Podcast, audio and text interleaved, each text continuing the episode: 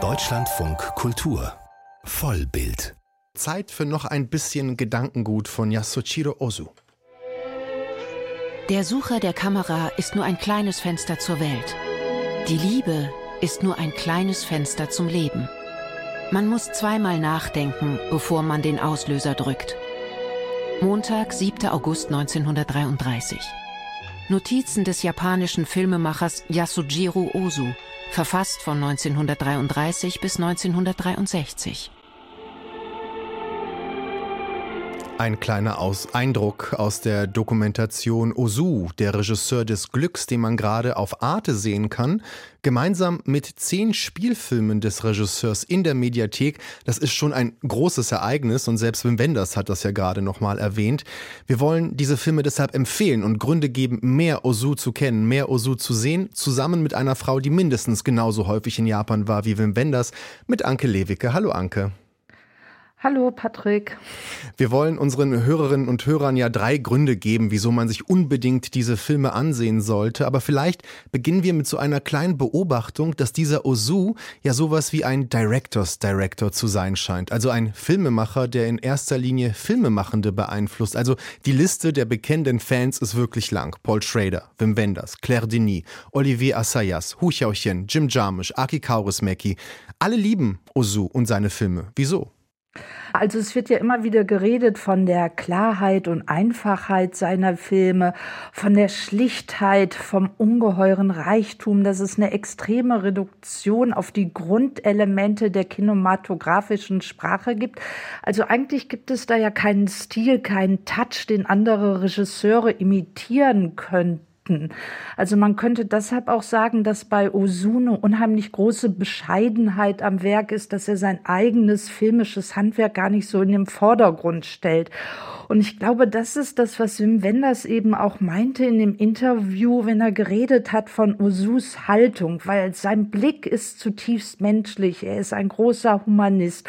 Und seine Geschichten erzählen ja alle vom Zerfall der japanischen Familie und alle Beteiligten sind ihm dabei aber gleich wichtig. Es gibt keine moralische Verurteilung, keine Stellungnahme. Und das ist das, was die Regisseure an diesem japanischen Regisseur so bewundern, dass er sich zum Anwalt, Komplizen, Freund seiner Figuren macht, ohne dass er sich so als Künstler dazwischen darüber drängt.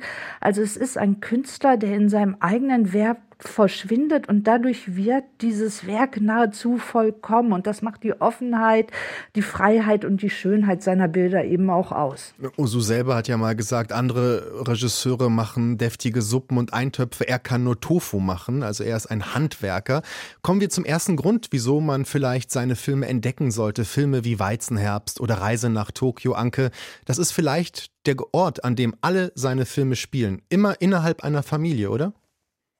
Ja, das kann man so sagen, aber diese Filme haben so was Einladendes. Also, es geht ja meistens los mit einer Totale. Da lernt man den Ort kennen, wo die Familien wohnen. Das sind häufig Vorstädte. Also, man sieht einen Bahnhof, man sieht einen Blick auf Meer oder Fluss oder Kieferbäumen. Und dann geht die Kamera in die Halbtotale und dann geht eine Schiebetür auf. Also man tritt ein in ein Haus und der Blick wird dann eben frei für, wie dort gelebt wird. Und wir sehen eben, wie die Männer, die Väter nach Hause kommen, die westliche Kleidung ablegen und wieder die traditionelle Kleidung anziehen. Und auf den Tatami-Matten sind sehr schön die Kissen sortiert, Teeservice. Es gibt immer eine Teekanne bei Usu, da muss man mal drauf achten, die ist dann in den Farbfilmen hinterher äh, knallrot. Also man wird so von einer schönen Harmonie empfangen und im Verlauf der Filme hat diese Harmonie denn dann auch etwas Tröstendes, weil diese Filme sind ja alle eher traurig. Also wie gesagt, es geht um den Zerfall der japanischen Familie, Tradition, Moderne,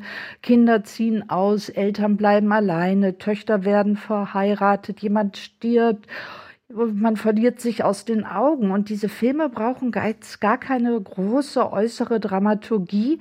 Dafür lernen wir eben aber die einzelnen Beteiligten kennen. Dann geht eben wieder eine Schiebetür auf. Wir lernen dann eben den anderen Raum kennen, das Kinderzimmer, das Arbeitszimmer.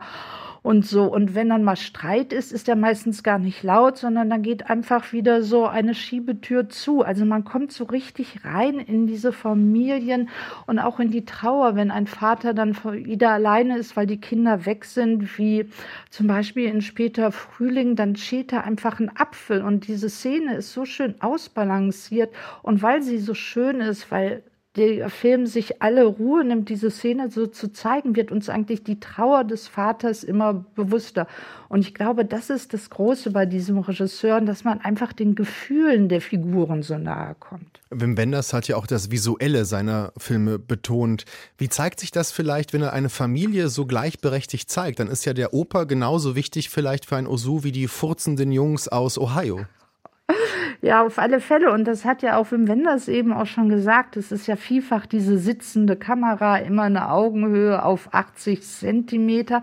Also man guckt eigentlich von unten auf die Menschen und dadurch werden, wird ihre Menschlichkeit, ihre Verletzlichkeit einem nochmal bewusster. Also es ist ja was anderes, wenn man so von oben raus guckt. Und man ist so wie dabei durch diese Kameraperspektive. Man, es sind ja auch manchmal lustige Momente. Es wird viel Sake getrunken und alles. Also, und durch diese Kameraposition kommt man eben so mit rein. Und wir können ja alle beobachten, wie sie reagieren. Und dadurch kommen wir eben mit in diese verschiedenen Haltungen, warum die Jugend aufbrechen will, warum die Tochter vielleicht doch nicht heiraten möchte, weil sie lieber bei ihrem Vater bleibt. Und darin, dass das alles so gleichberechtigt von dieser Kamera behandelt wird, liegt ja auch wieder eine unheimlich schöne Utopie. Also man könnte einfach sagen, dass bei Usu einfach die Form auch immer Moral ist. Vielleicht noch ein dritter Grund. Äh, Wim Wenders hat das ja auch so ein bisschen erwähnt. Also man lernt auch was über Japan, das Nachkriegsjapan kennen. Also auch Tokio, moderne Tradition, der Krieg spielt ja irgendwie noch eine Rolle. Also wir lernen auch was über Japan nach 45 kennen in diesem Film, oder? Ja, auf alle Fälle. Und das ist eben dann wieder das Reich der Zeichen. Das ist dann einfach so schön, wie Osu zum Beispiel einfach Coca-Cola-Reklame dann mal einblendet. Und wie die Jungs dann Jeanshosen tragen, die Frauen Petticoats, wie dann auf einmal Englisch gelernt wird und alles. Und du hattest ja am Anfang schon den Film Guten Morgen auch erwähnt mit den furzenden Jungs. Und da wird einfach so viel drüber erzählt. Und ich kann jedem nur empfehlen, diesen Film sonntags morgens zu sehen, weil er eigentlich so gute Laune macht und trotzdem so viel über Japan erzählt. Eigentlich geht es nur um zwei Jungs, die wollen endlich, dass der Vater ihnen mal den Fernseher kauft. Und wie das dann alles so erzählt ist und auch so, sie kriegen dann schon irgendwann ihren Fernseher, aber wir spüren trotzdem, dass sich was in dem japanischen Familiengefüge verändert hat, dass der Vater insgesamt nicht mehr so eine Autoritätsfigur ist. Und das wird einem alles so ganz beiläufig erzählt, weil da eben ein Regisseur genau hinschaut. Zehn Filme von Yasuchiro Ozu sind derzeit übrigens auch herausragend restauriert zu sehen in der Arte Mediathek. Ein großes Ereignis, das äh, auch Anke Lewicke empfohlen hat. Danke dir.